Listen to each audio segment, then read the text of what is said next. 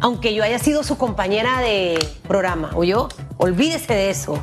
No hay problema con eso. Exacto, es que aquí está el invitado sentado ya. Estoy Sí, advirtiéndole. señor. ¿Cómo está, señor Lombana? Buen día, bienvenido. Muy bien, muy bien. La primera pregunta que le vamos a hacer es la que tenemos en redes. Así que vamos a compartirle la pregunta en redes, modificada. Porque la pregunta que le hacemos nosotros es esta. ¿Qué opina de la decisión del Tribunal Electoral de mantenerle el fuero penal electoral al expresidente Ricardo Martinelli? Use el hashtag radiografía usted, pero don Ricardo no contesta acá. Don Ricardo Lombana. Don Ricardo Lombana. Buenos días, Susan, Hugo y a toda la audiencia de Radiografía. Un placer estar aquí nuevamente. Eh, tal como lo expresaba en redes sociales el día de ayer, ahora tengo la oportunidad de compartirlo con la audiencia. La decisión del Tribunal Electoral no es otra cosa que la confirmación de una decisión que pone las reglas del juego al servicio de la impunidad ¿Por qué? con el patrocinio del Tribunal Electoral. Es decir, ¿Por qué tiene esa eh, tesis? ¿Por qué por- dice por- eso? Y no es la tesis de hoy. ¿eh? Nosotros en la Comisión Nacional de Reformas Electorales propusimos la eliminación del fuero penal electoral. No Bienvenido creemos en la figura. ¿Por qué no creemos en la figura? Porque la figura es utilizada para esconderse de la justicia, Sí. como la utiliza el señor Martinelli para esconderse de la justicia. Punto. Y así la ha usado él y así la han usado otros, pero lo grave no es tanto que la utilice el señor Martinelli, porque él es uno de, muchos Así es. que se han arropado con esto. El- la gravedad de esto es que el Tribunal Electoral sea el que patrocine la impunidad. ¿Por Pero qué usted ¿cómo- se fija en el sujeto, disculpe, ¿por qué se fija en el sujeto tribunal electoral? ¿Por qué hace énfasis en ese aspecto? Porque el Tribunal Electoral, eh, eh, como bien lo dice la Constitución, eh, como bien lo establece la ley, eh, tiene que ser eh, el, el- el principal garante de las reglas del juego, el principal garante eh, de la democracia. Y no debe inmiscuirse ni meterse en temas de fondo que tienen que ver con investigaciones judiciales, que era el caso del señor Martinelli. En esta ocasión, el Tribunal Electoral toma una decisión que apoya, ayuda y garantiza la impunidad. Ah, est- Estamos hablando, eh, en este caso, de un señor que ha sido acusado de corrupción por sus propios hijos, señalado en expedientes y en investigaciones eh, altamente graves este, y, dañinas para el país. Entonces, tener a una institución como el Tribunal Electoral eh, avalando eh, con este tipo de decisiones o coartándola, tal vez la, única posibilidad de justicia que existía o que quedaba, realmente es grave, Hugo. Es grave, Susan. ¿Qué? eh, eh, para, para nuestra institucionalidad. Y, el tribu- y, y- y yo insto a los medios de comunicación a que vayan y vayamos a investigar cuál ha sido la postura del Tribunal Electoral cuando se ha discutido la eliminación del fuero penal electoral. Cuando se propuso que se eliminara el fuero penal electoral, ¿cuál ha sido la postura del Tribunal Electoral? ¿Qué representa en medio de todo esto, eh, eh, eh, señor Lombana, el salvamento de voto del señor Eduardo Valdés Escofri? ¿Qué representa también, por ejemplo, porque ahorita estamos específicamente en el caso del señor Ricardo Martinelli, pero como bien mencionaba usted, hemos tenido otros políticos desde el año antepasado acuerpados con el fuero electoral, que no han podido ser investigados, también en el caso de Brecht y otros casos más. Entonces, ¿qué representa ese salvamento de voto? Y, la postura también, por ejemplo, del magistrado presidente Heriberto Arauz, que sabemos que fue nombrado bajo la administración del señor Ricardo Martinelli. Para poner un poquito en contexto la información y que la gente entienda un poco más el tema, ¿no? El salvamento de voto del magistrado Valdés Escofri, desde mi punto de vista, eh, significa poco en este momento, ¿Por qué? porque el magistrado Valdés Escofri tiene 30 años en la institución. Eh, suficiente tiempo para haber promovido desde las entrañas del propio Tribunal Electoral la eliminación de la figura del, fuero, del fuero penal electoral. Pero salvarlo para mí es como que no me atreví, Eh, sí me atreví, o sea, no sé. No, no, primero quería ponerlo o sea, Ok. en contexto, eh, mi opinión de fondo sobre esto. O sea, sa- salvar el voto en este momento, es decir, no, no, no apoyar la medida de, de proteger a este señor que está siendo investigado y que ahora pues eh, garantiza su impunidad. Eh, oye, el, magistrado Valdés Escoferi me parece que a lo largo de los años que ha estado en el Tribunal Electoral y con todas las discusiones que internamente se han dado, eh, hubiese podido convertirse en un campeón dentro de la institución para eliminar una figura que le hace daño a la democracia y atenta contra la justicia. Entonces ahora, en la coyuntura o en el contexto específico de un caso, salvar el voto no me parece este, que salva nada. Y dos, eh, si se oponía, creo que debió votar en contra. ¿no? Debió votar en contra, pero no sabemos cuál es eh, la razón o qué es lo que está detrás ¿Y Heriberto de, un, Araúz? de un salvamento y no de eh, una postura como la que asumió. No, no conozco, no conozco por qué el señor Heriberto Araúz ni el señor Alfredo Juncar tomaron la postura que tomaron. Eh, hay que ver cuándo se vencen los términos este, del magistrado Heriberto Araúz, cuándo se vencen los términos del magistrado Juncar, eh, qué aspiración tengan de, de mantenerse en los cargos. Todas esas cosas son importantes eh, y yo creo que esas son preguntas que los periodistas pudieran hacerle a los propios dos magistrados que votaron a favor. Y, y es que hay gente que comienza enseguida a lucubrar, porque esto necesita tener una explicación. Y, por ejemplo, ya he visto informaciones donde, donde se dice, no, es que le acaban de dar un crédito extraordinario y qué sé yo. Pero, ¿por qué viene toda esa elucubración? Por una, por una razón. Y es que la figura del fuero penal electoral es dañina para la democracia. No, no lo estamos diciendo por el caso de don Ricardo. Esto ha sido algo permanente en nuestros análisis. ¿Por qué? Hombre, porque la propia, mire, la constitución dice, no habrá fueros ni privilegios. Es más, en este caso se toman el detalle de enrostrarle a la constitución una decisión contraria a lo que la constitución dice, poniéndole el nombre de fuero penal electoral. La figura existe, ahí está. Cuando se estaba discutiendo las últimas reformas, nosotros comentamos aquí que se trata de un asunto de poder. Yo quiero mantener el fuero penal electoral porque lo han defendido los magistrados, porque es un asunto de poder. Yo decido. ¿Y por qué usted quiere mantener ese poder por encima de lo que debe ser democracia? Mm, dejo la interrogante. Ahora voy a otro tema porque quiero que como abogado me ayude. Ellos toman como punto fundamental el tema, en su decisión, el tema del el principio de especialidad que protege al señor Martinelli. Un tema que hasta donde yo sé hay un gran debate, pero que no hay una decisión. Entonces la pregunta mía es sencilla. ¿Le corresponde a los magistrados del Tribunal Electoral decidir el principio de especialidad? ¿O ya hay una decisión en la que ellos se basan para ese argumento?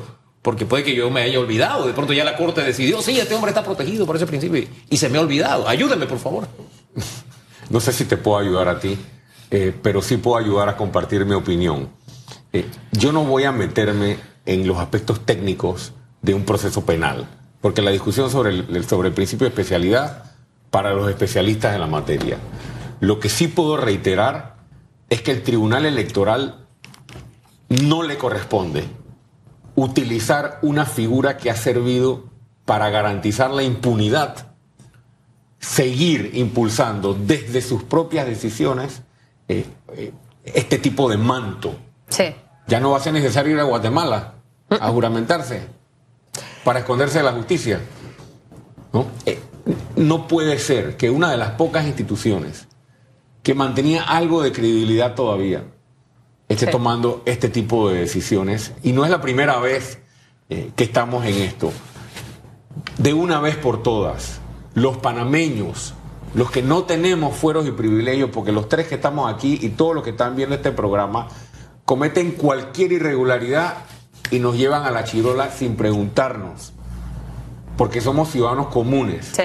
Pero sí, si estamos en un partido político o si tenemos cualquier proceso dentro de un partido político, elecciones, esto, lo otro, estás cubierto por un manto que lo único que hace es protegerte para que no te alcance la justicia. Y yo quiero hacer un señalamiento muy breve. Esto no se trata de Martinelli. No pienso que debemos enfocar la decisión ahí, eh, ni la discusión. Yo eh, qu- quiero hacer énfasis en que esto se trata de que aquí ha habido robos millonarios a los panameños. Así es.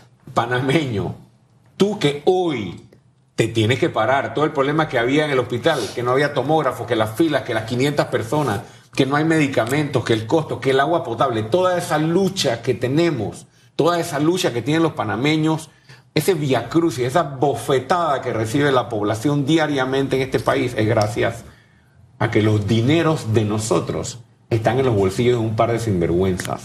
Y hoy esos sinvergüenzas, de los cuales el señor Martinelli es uno de ellos, son protegidos por el Tribunal Electoral. Esto es inaceptable para la institucionalidad panameña. Pero es inaceptable y por eso nosotros estamos construyendo otro tipo de proyecto político. Si bien es cierto, recae mucha responsabilidad sobre los magistrados del Tribunal Electoral Lombana, ¿dónde dejamos a los señores diputados? Y lo digo porque cuando llegó el paquete de reformas electorales a la Asamblea, hubo la oportunidad y el debate se dio en, en cuanto al tema del fuero electoral y no fue aprobado y no se le presentó ninguna opción a la ciudadanía referente a ese tema. Luego de, esa decisión del Tribunal Electoral en el día de ayer, la Comisión de Presupuesto aprueba un presupuesto de 5.5 millones de dólares para elecciones internas de los partidos políticos. Entonces, ¿sabes? Son cosas que al final te, quedan como, como dando vueltas en la cabeza. Y uno nada más suma, uno más uno, igual dos. Entonces, al final, en este momento no podemos hacer nada. ¿Qué nos garantiza usted que aspira? Sí podemos hacer, pero ahora te comento. Pero ah, bueno, si podemos hacer algo, dígame qué es eso como número uno. Y número dos, si usted llegase o dentro de su partido político, que no sé si ya ahora sí ya está todo listo, usted propondría eliminar y que ninguno de sus miembros tenga fuero electoral. Y de convertirse usted presidente de la República, eliminaría el tema del fuero electoral, lo propondría, lo motivaría, lo impulsaría. Acciones, no palabras. Hechos, no palabras. Ya el movimiento Otro Camino propuso la eliminación del fuero penal electoral en la discusión de las reformas electorales. Ya el movimiento Otro Camino propuso la eliminación o la reducción al mínimo, ¿sabes de qué? De los subsidios que le dan a los partidos. Nosotros nos estamos convirtiendo en partido político para proponer exactamente lo que propusimos como candidato independiente. Que le quiten todo lo que les tocaría. Ahora somos partido político y estamos proponiendo que se le quiten los millones de dólares que le dan a los partidos políticos. Incluyendo al Porque eso, por supuesto que sí. Entonces, esta herramienta de los partidos políticos puede ser utilizada para realmente representar lo que la ciudadanía quiere. Número uno, ¿qué podemos hacer? Tal vez legalmente hoy no podemos hacer nada porque se burlan el propio señor, que es el presidente de la Comisión de Presupuesto de la Asamblea Nacional, está protegido por fuero penal electoral también. ¿Y quiere ser presidente del país? Y yo lo denuncié por lo de los bates. Y por otras razones. Y está protegido. Protegido por el fuero, protegido por la Corte, protegido por la institucionalidad. ¿Por qué? Porque tiene la Comisión de Presupuesto agarrada por la mano. ¿Y por qué es presidente de la Comisión de Presupuesto? Bueno, porque eso es lo que el PRD le ofrece al país una estructura para robarse los fondos públicos impunemente. Y eso nosotros no lo podemos seguir tolerando. ¿Qué podemos hacer? Organizarnos para sacarlos del poder. Revocatoria no al PRD, no solo al PRD, a todos los que representan este status quo que le está quitando el futuro a los panameños. Eso, Eso lo podemos hacer hoy. Y tercera pregunta, sí, mi compromiso está. Cuando yo llegué a ser presidente de la República, a partir del 1 de julio de 2024, si soy beneficiado con el voto de los panameños, aunque yo con una decisión unilateral no puedo eliminar el fuero penal electoral, promoveremos desde la presidencia de la República y promoveremos con nuestros diputados en la Asamblea y promoveremos con iniciativa ciudadana la eliminación no solo del fuero penal electoral, sino de muchas otras medidas que se utilizan para huirle a la justicia y seguir robándose los fondos de la medicina, de la seguridad, del agua y del futuro de nuestros hijos. Yo quisiera rescatar la posición del señor Valdés Escoferi, porque coincidiendo con usted de que él ha estado a favor de la existencia de una figura que no debe existir, todos tenemos el derecho a equivocarnos y a rectificar, ver la luz en algún momento. Somos humanos. Y yo rescato algo. Y es que en su escrito de salvamento, él indica que esto que los dos magistrados eh, argumentan la falta de que no se escuchó a la par la parte opuesta, no se valoraron, etcétera. El principio, bueno, no entro en el tema del principio de especialidad. Eh, lo que él dice es que la jurisprudencia que ellos han sentado ha ido en el orden de levantar el fuero. O sea, ellos, las decisiones que han tomado previas se han ajustado a lo que ya había hecho la primera instancia. ¿Por qué cambiarla? Y segundo, él valoraba algo muy importante y es que estos procesos incluso preexisten al partido que tiene hoy comicios internos. Es decir, estos procesos existen antes de que existiera el proyecto, como proyecto RM, el partido RM. Entonces, no le encontraba sustento. Para mí, los dos argumentos tienen un gran valor. Yo no sé para usted. Y él en su fallo de perdón, en su posición fijaba la fecha de cuándo databa el caso de Brecht y también el, el, caso New Business. Y decía, esto es previo al partido. ¿Cómo puede entonces un fuero de este partido protegerlo de algo que ya venía en camino? O dicho de otra forma, ¿no será que el señor constituyó el partido solo para tener el fuero, sabiendo que esa era la forma de evadir la justicia? Yo creo que es por ahí eh, el análisis que tenemos que hacer. O yo voy a poner otra cosa, algunos que quieren estar dentro de las juntas directivas de los partidos políticos, precisamente para beneficiarse del fuero electoral. Sí, a nosotros nos toca, cuando nos constituyamos formalmente como partido, solo nos falta la convención el 22 de mayo. A partir de ese momento, que somos formalmente partido, nos toca tomar una postura interna, interna, sobre cómo vamos a manejar nosotros el fuero penal electoral de nosotros mismos. Y le pido a la ciudadanía que esté atenta, porque lo haremos de cara al país. Ahora mismo no somos partido. Claro. No estamos cubiertos por. A partir del 22 de mayo, cuando nos entreguen nuestra resolución, tomaremos nuestra decisión de cara al país. hechos, no palabras. De hechos y no palabras, vamos a irnos al tema revocatorio porque le dije que quería aprovecharlo con varios temas, señor Lombana. Este tema de revocatoria de mandato ha estado en el tapete. Ayer tuvimos aquí al señor Boris Barrios, ex fiscal electoral, y en el caso personal mío me aclaró mucho el panorama. Él manifiesta que no es inconstitucional precisamente por el artículo 151, que es el que entra en conflicto dentro del esquema del 150, 151 y 154. Si bien es cierto, los partidos políticos de una manera u otra ejercen una presión sobre los diputados en la Asamblea, también es cierto que no podemos dejarlos a la libre. Y algo de lo que mencionaba usted hace un momento era precisamente eh, revocar el mandato a esos funcionarios corruptos que llegan a enriquecerse del dinero de todos los panameños y hacer las cosas incorrectas. Me gustaría conocer la posición de Ricardo Lombana frente al tema de revocatoria de mandato deben ser los partidos políticos, debe ser el electorado, debemos eh, legislar, normar, trabajar sobre algo que nos permita tener algo parecido a lo que hay en otros países como Estados Unidos, por ejemplo. Eh, ¿Cómo debe ser el futuro de ese tema?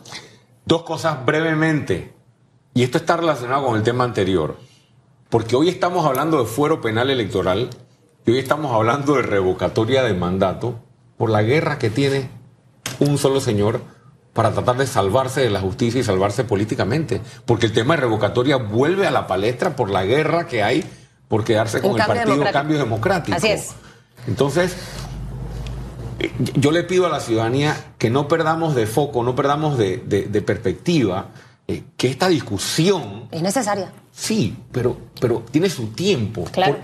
por eso tenemos que ponerle atención cuando estamos en la Comisión de Reformas Electorales, porque ahora estamos escandalizados de las cosas que están pasando, pero cuando estamos en la Comisión de Reformas Electorales, pocas personas y pocos ciudadanos ponen atención. Es como cuando la gente gana por residuo en las elecciones. ¡Ay, ganó Benicio por residuo!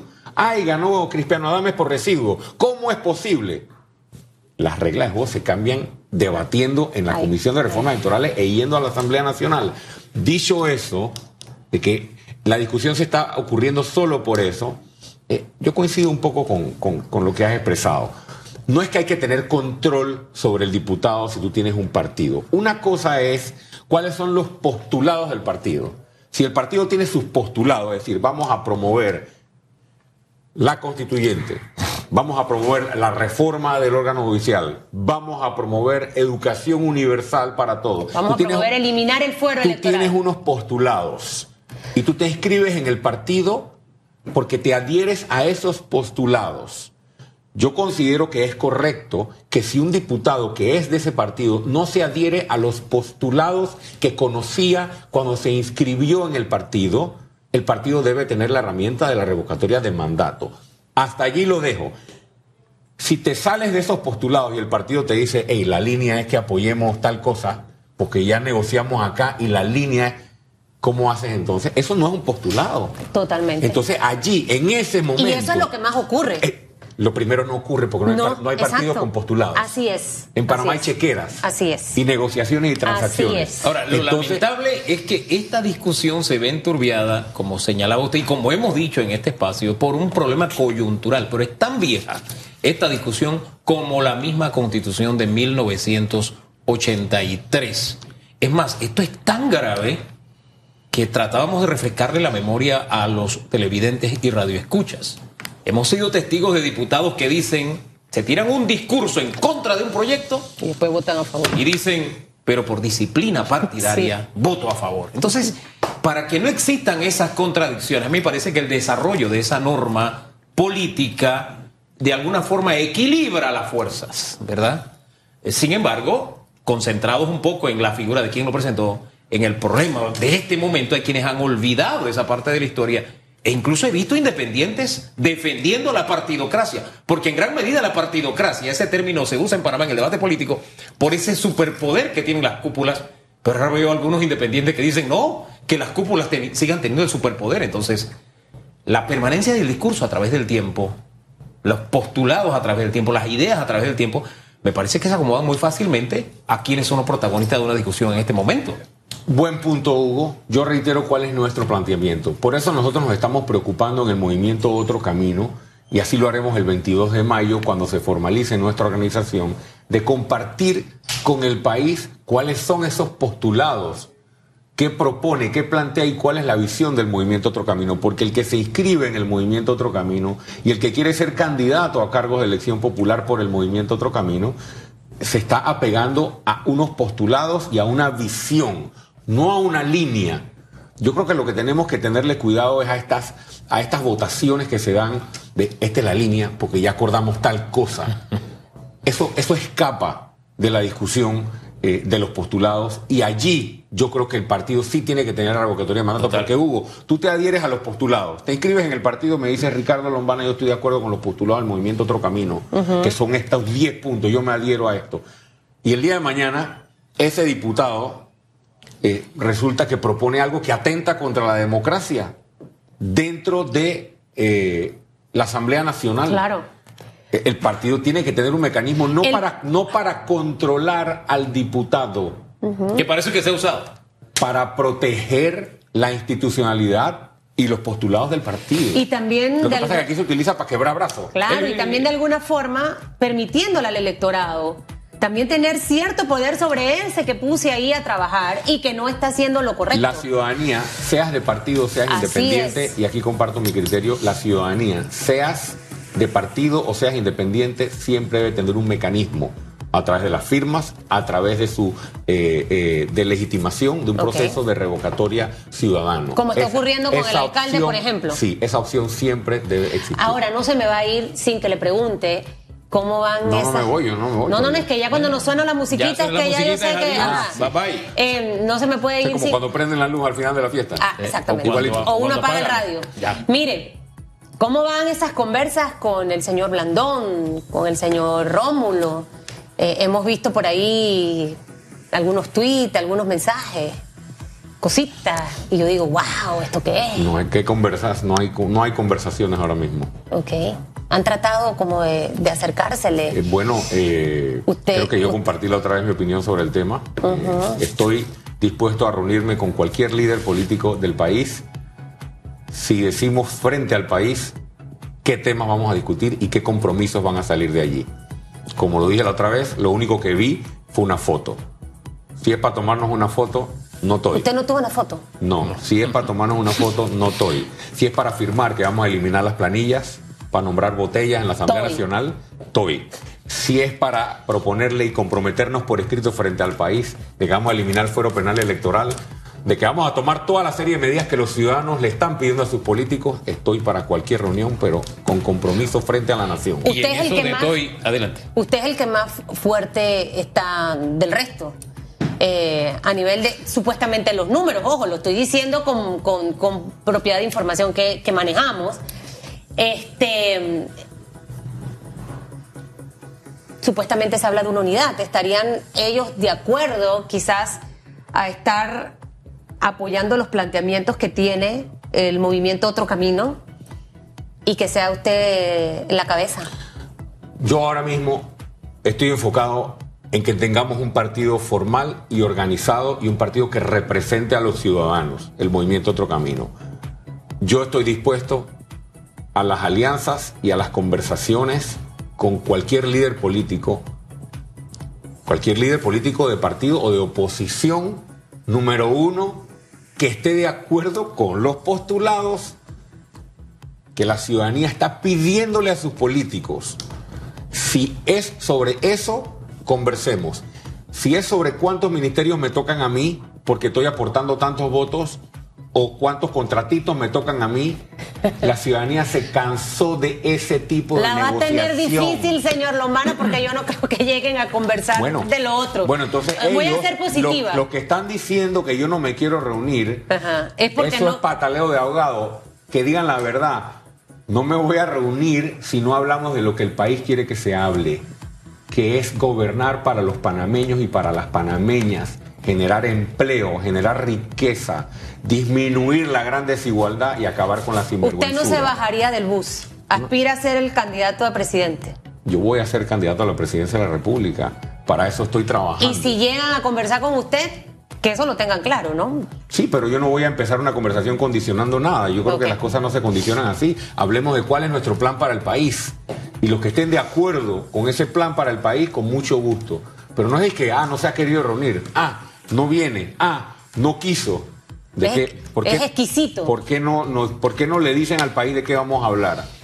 Y tampoco me voy a reunir con personas que deberían estar tras las rejas por haberse robado los recursos de los panameños. Eso tampoco. En ese grupo, ¿quiénes están? Bueno, eh, yo dejo a la ciudadanía que saque sus conclusiones. Están en la foto. Ustedes aquí, a lo largo de los años, y yo cuando era parte de esta mesa, nos dedicamos bastantes horas Sí. a hablar de todas las planillas, las partidas circuitales y de todo lo que han despilfarrado. Dígame una cosa, en la foto hay alguno Sin de- rendir cuenta. ¿En la foto hay alguno de esos? La gente sabe quiénes son. ¿Sabe qué? Gracias, don Ricardo. No nos quedó tiempo para hablar de una actividad. Tienen este fin de semana, ¿eh? ¿No? ¿Cuándo es que es la actividad? El 3 de abril, 3 de abril. elegimos a los primeros líderes nacionales del movimiento Otro Camino en una elección en toda la República de Panamá y el 22 de mayo vamos a la convención constitutiva con todos los líderes nacionales, 300 y tantos eh, líderes nacionales más sus suplentes cumpliendo paridad de género y el 22 de mayo ¿qué ocurre? Elegimos a la primera junta directiva y nos formalizamos como partido político. Este fin de semana es el PRD. Es el PRD. Me había dicho este fin ¿no? de semana, no, este fin de semana es el PRD. Gracias, don Ricardo. 27, Nosotros 3 vamos a buscar información.